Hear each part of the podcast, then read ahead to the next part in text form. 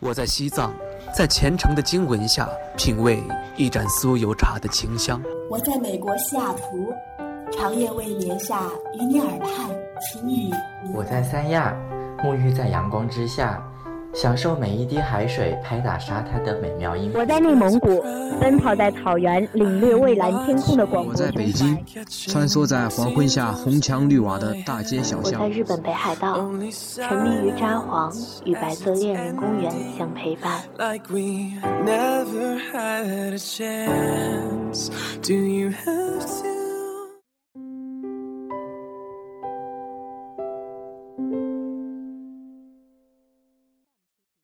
嗨，亲爱的你，今天你过得好吗？欢迎收听荔枝 FM 五幺七六八七，青头味的巧克力，我是巧克力。你记不记得小时候最喜欢吃西红柿？成天嚷嚷着一辈子都要吃西红柿。现在你长大了，不爱吃了，不喜欢，就是不喜欢了。没有理由。你没错，西红柿也没错，错的是那些自以为是的一辈子。学生时代的爱情娇嫩单纯，像一粒种子。那时候我以为，只要我悉心浇水，用心照顾，总有一天，种子会生根发芽，开花结果，顺其自然的度过这辈子是理所应当的。可是啊，在漫长的岁月里，各种各样意想不到的事情会发生。风会带走种子，就像时间会带走爱情。你不能阻止这个世界生成风，也不能阻止时间埋没你的爱情。来听听今晚的故事吧。我和江毅分手的那天。下了很大的雨，零零散散的几个人在麦当劳昏黄的灯光下显得异常冷清。我缩在角落里吃了一份套餐。手机电量还剩下百分之十的时候，江毅打电话给我：“兰兰，你可不可以不要这么任性？我真的累了，兰兰，我们分手吧。”我轻轻地说了声。好。然而下一秒，我就趴在麦当劳的桌子上痛哭失声。悲伤像一股黑色浪潮，淹没了我。我想对他说：“我没有带伞。”我想让他带我回家。我想问他能不能不要走。没有他的地方，都不是家。最后，在服务员略带好奇的目光中，我几乎落荒而逃。风夹着雨，劈头盖脸的砸过来。我在雨中一边走一边流泪，想起那些刻骨的、最终要随风消逝的我和江怡的曾经。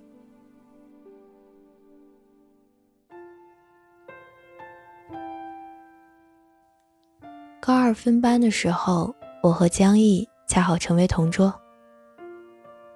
那时他是数学课代表，我数学不好，也不爱写作业，而他每天不厌其烦地对我说：“杜兰兰，交数学作业。”我眨巴着眼睛，撒着娇，让他把作业本给我抄。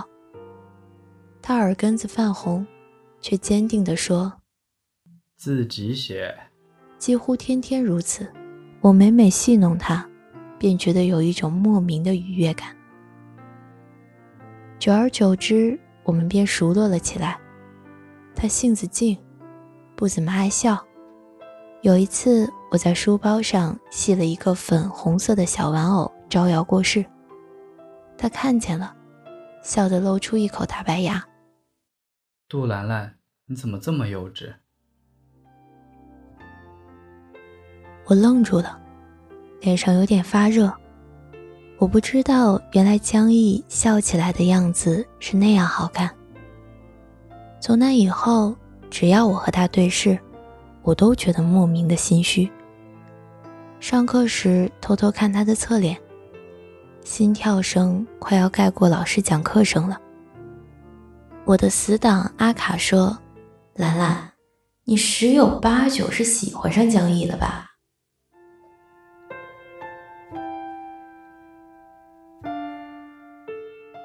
年少的时候，喜欢一个人是天大的事儿，所以我小心翼翼地打探他的心思，暗中观察他有没有喜欢的人，变着法的对他好。他不爱吃早餐，我就假装买多了让他帮我吃。他在操场上打球，我总是特意买好一瓶矿泉水，等他休息时，假装不经意地递给他。那是我最最珍贵的一段回忆，我的眼里只有他，只有江毅。我无数次的幻想过和他走在一起，我们光明正大的牵手，以恋人的身份。有一天，我缠着他让他教我数学题，江毅弯着腰拿着笔，磁性的声音在我头顶响起。我一抬头，看到的是他清澈透亮的眼睛。那一瞬间，我居然想要时间永远停留在那一刻。江毅看到我盯着他，脸微微泛红，用试卷挡住我的脸。你有没有在听啊？江毅啊，你睫毛好长啊。我回答的很不走心。后来我问他。是不是在那时候就看出我喜欢他？他说：“你把心事写在脸上，我怎么会看不出来呢？”我把头埋进他的怀里。那你那时候有没有一点点喜欢我呀？有啊，不是一点点，是很喜欢。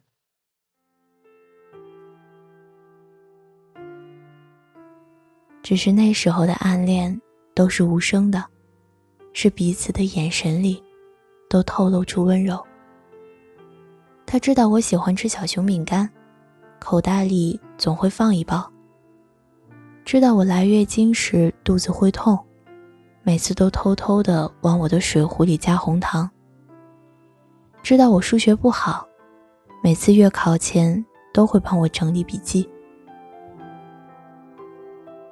后来。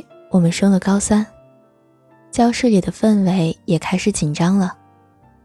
有一天傍晚，江毅在我身侧，听到我和后桌讨论报考意愿，他佯装不经意地问我：“那你呢？想考哪一个城市？”他的侧脸被窗户折射进来的阳光镀上一层好看的金边，细细的绒毛非常柔软。我笑得两眼弯弯，内心花开满院。这个人也在在意我啊，没有什么比这更美好的了。眼里溢出来的是显而易见的欢喜。看你啊，那你要努力一点追上我。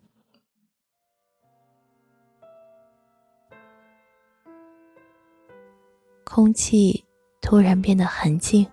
很静。他摸了摸我的头，手很温柔。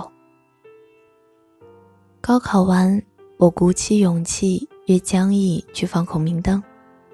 女孩子看着自己喜欢的人，总是容易陷入无尽的幻想中。那时候，我和他并肩走在一起，总觉得恍然，好像这样就能走一辈子似的。天空飘起无数个孔明灯，承载着一切美好的愿望。我亮着眼睛，抬头问他：“江毅，你许了什么愿啊？”那一夜风很大，周遭的人影都是幻影。他一瞬不瞬地注视着我，许你的愿望成真。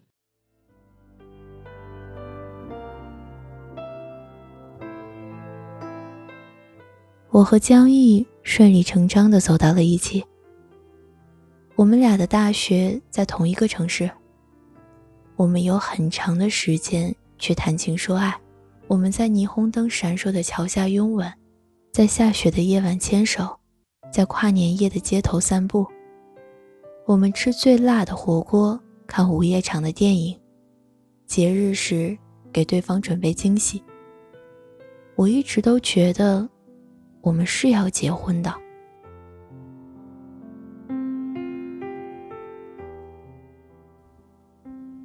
大学毕业后，我们搬到了一起，已经是彼此父母都知道的恋情。他包容我，但我一直仗着他的包容任性着。他从不让我受半点委屈，而我一直没有成熟。我们第一次真正意义上的争吵，是因为他刚开始工作，应酬接二连三，没有空陪我。我觉得委屈，动不动又哭又闹。他总是把我揽入怀里，好言相劝。兰兰，你不要生气，我是为了给你一个好一点的未来。你现在都不愿意陪我，未来怎么可能会好呢？那时候的我，咄咄逼人。他看着我，最终垂下眼眸。兰兰，你静一静。那一晚，我透过门缝看着他在客厅里抽了一夜的烟。我流了一夜的泪。我痛恨我自己说出那样伤人的话，内心却高傲的不肯低头。第二天，他眼底青涩明显，却带着和煦的。讨好的笑意，兰兰，我请了假，你想去哪里玩呀？我们和好了一阵子，我不再撒泼，也不再逼他陪我。不久后，有一回他夜晚回家，有些醉了，我替他换衣服，西服上一股刺鼻的香水味，我几乎发了疯一样的推醒他。指着西服问：“说江毅，这到底是怎么回事？”应酬就是这样的，兰兰，你为什么不相信我呢？你叫我怎么相信你？那一晚，我离家出走了，手机关机，住在一家旅馆。凌晨胃疼的无以复加。我捂着肚子流泪，第一次对这段感情感到绝望。第二天，江毅睁着疲惫的眼来到我面前。他说他给我打了好多电话，他很担心我。他说没有他，我会照顾不好自己。他说他跑遍了所有的旅馆。他说：“兰兰，你要相信我，我们回家。”我的心一下子就变得很软很软。我抱着他哭，我说：“江毅，我们怎么就变成了现在这样了呢？”我心血来潮，去他们的公司，准备给他一个惊喜，却亲眼目睹了一个面容姣好、身材火辣的女职员伏在他的耳边。窃窃私语。一时间，我像是坠入冰窟，立在原地，直到他回头望见了我，我浑身发抖，说不出一句话。他把我带到楼下的星巴克，一双眼嘲讽般说：“你是不是又觉得我要背叛你？”我没有说话，他便继续说。就因为我和他稍稍走得近一点点吗？我无言，泪水流下来。一时间，我觉得他好陌生。他再也不是那个我以前深爱着的，会笑着说：“杜兰兰，你怎么这么幼稚的那个少年了。”我捂住脸，不知道他是什么时候开始离开的。那一天，下起了大雨。我不愿意去见他。我希望他像往常一样关心我，在乎我的去向。但当我接到那个电话，听他说：“兰兰，你可不可以不要这么任性？”的时候，我就知道有什么不一样了。我和江毅，我们真的要说再见了。我回到家，他已经把自己的行李全部打包带走，像是这里根本不曾有过他的痕迹。我想，他解脱了。我收到他发来的一条短信：“没有我在身边，好好照顾自己。”这一句话，是我们这么多年感情的一次决绝。我怔怔的盯了许久。他以前说，他总怕他不在我身边，我照顾不好自己。他终究还是这么狠心。我蹲在地上，哭了起来，像是要把我这一生的泪都流光一样。他怎么就真的忍心抛下我？江毅是去年结的婚，听说是父母介绍的相亲对象。结婚请柬发给了每一位高中同学，自然也有我的一份。我站在婚礼上，看着他穿着新郎服，等着新娘款款而来。婚礼上。装饰着大朵大朵的玫瑰。那是我梦想了很久的场景。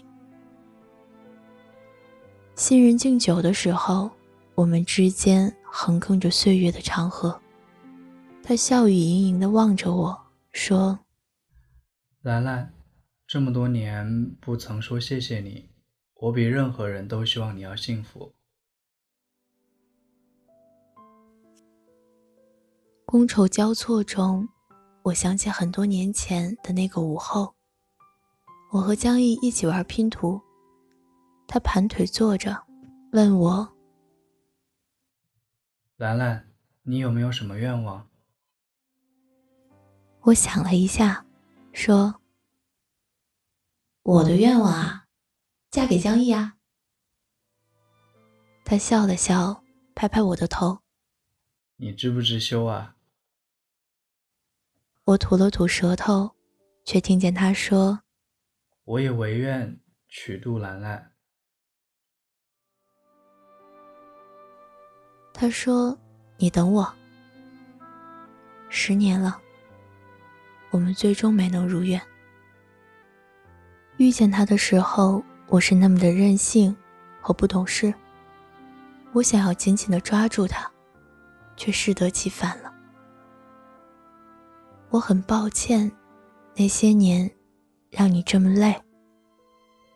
我在心里默默的向他道了一句歉，眼带着泪喝完了手中的酒，回赠他的祝福。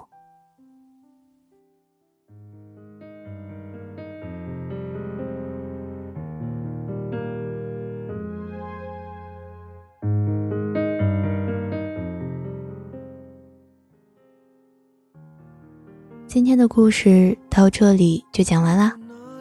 如果你喜欢今天的节目，麻烦给我点个赞。如果想听更多节目，那就关注我们吧。我是巧克力，你也可以关注微信公众号“青藤味的巧克力”，参与故事换巧克力，将你的故事分享给我们。好了，希望听节目的你今天愉快，你明天的愉快留着我明天再祝。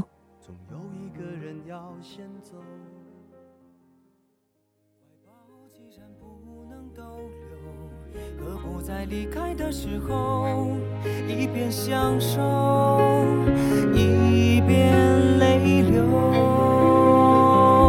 十年之间，我不认识你，你不属于我，我们还是一样，陪在一个陌生人左右，走过渐渐熟悉的街头。十年之后。我们是朋友，还可以问候，只是那种温柔，再也找不到拥抱的理由。情人最后难免沦为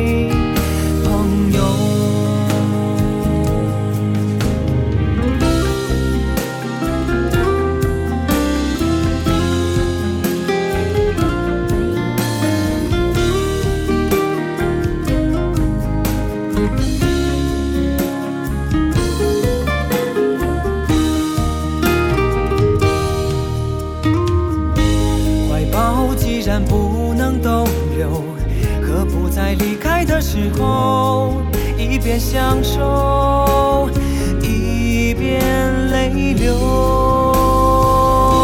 十年之前，我不认识你，你不属于我，我们还是一样，陪在一个陌生人左右。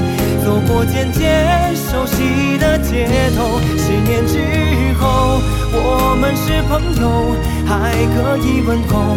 只是那种温柔，再也找不到拥抱的理由。情人最后